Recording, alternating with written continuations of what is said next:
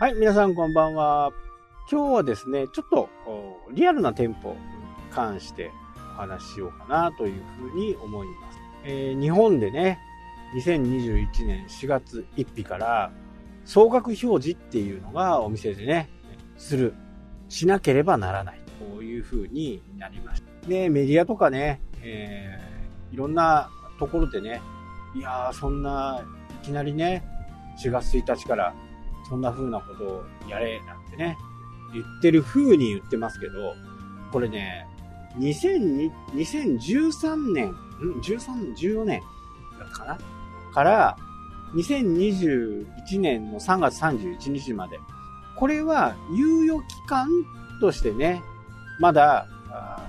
税込みの価格にし、総額表示にしなくていいよという、あくまでも暫定の期間だったんですよ。これをね、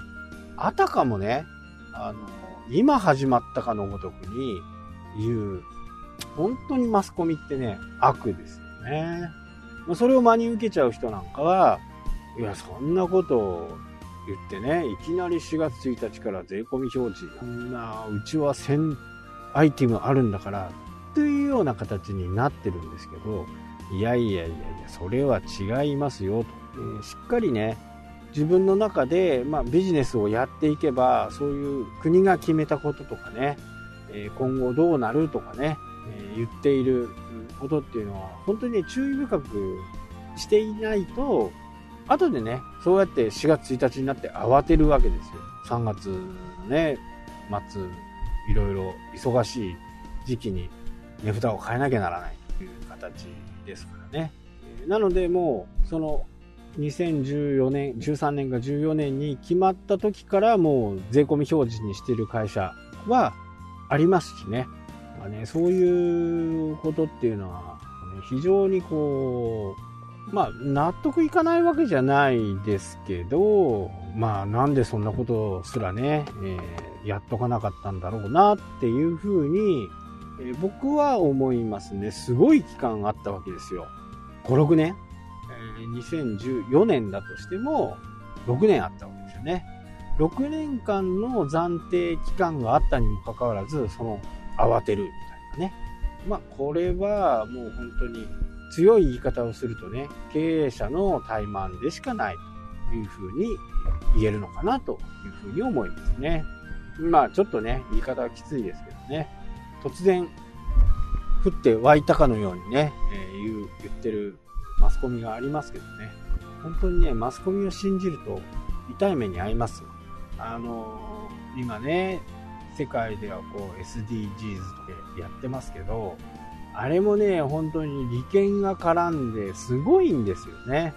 まあ、やっていくことっていうのは非常にね、えー、いいことなんですけど、あれをやることによって、まあ、企業のイメージアップがあるから、それでうちの会社は SDGs やってますみたいにね、推進していますとかってやってるんですけど、実は裏でね、えー、その分をお金を出してね、自分たちが出さないようにしてやっているみたいなところもあるんで、これもね、本当にもうよくわからない。まあ、自分たちで考えてやれよっていう、ね、そんな感じなんですよ。で本当に大切なニュースみんなが知っとかなきゃならないニュースとかっていうのはいっぱいあるはずなのにそういったものが、ね、闇もう闇の中に放られるわけですよね。でもうテレビとかね週刊誌とかだと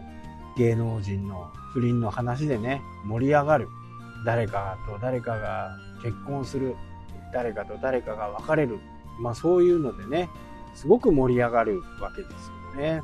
まあ、こういうのもね、もうそこに、ね、燃やす体力、そこを調べる体力があればね、他のことをした方がいいんじゃねっていうふうにね、思います。変なところにね、時間を割いて、意味もない。自分に対してね、何の意味もないわけですよ。まあもしかすると、その芸能界で、芸能界のことをね、詳しくなりたいまあ、ジャーナリストとかね、そういった人は、えー、そういう部分になるのかもしれないですけどね。私たちね、どう、どうでもいい話ですよね、本当に。どうでもいい話にこう盛り上がって、そこにね、自分の体力を使う。時間は24時間。みんな同じですからね。そういったところにこう、体力を使うっていうのは、まあ僕からするとね、非常に無駄なことかな、というふうに思いますね。まあその辺がね、わからないで、いろんなことを言う人がいますけどね。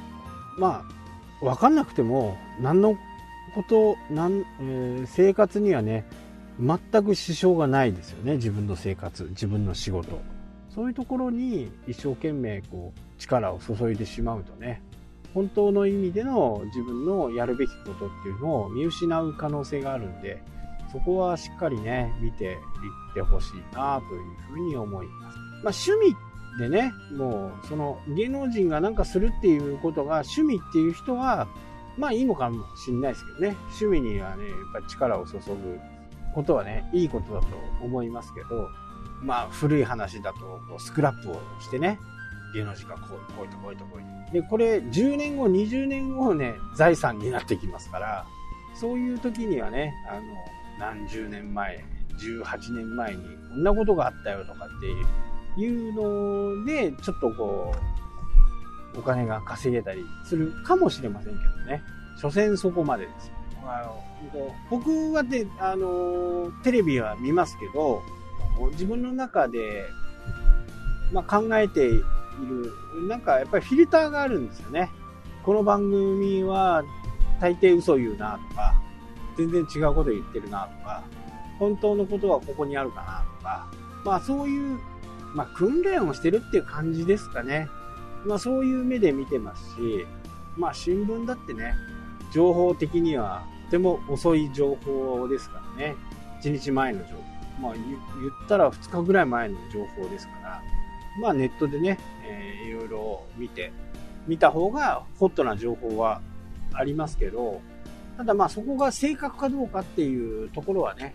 あります。自分の中でね、キュレーションかけて、えー、しっかりその情報をキャッチする。まあ、僕がお勧めするのはね、国会中継なんか見るのは非常にこ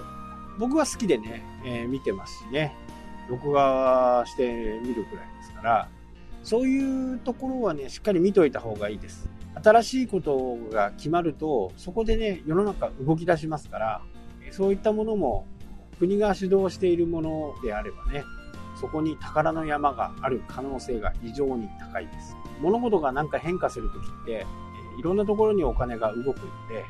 そこを最初にね、キャッチしておくのがいいのかなというふうに思います。はい、というわけでね、今日はちょっとね、愚痴になりました。はい、というわけでね、今日はこの辺で終わりとなります。それではまた。したっけ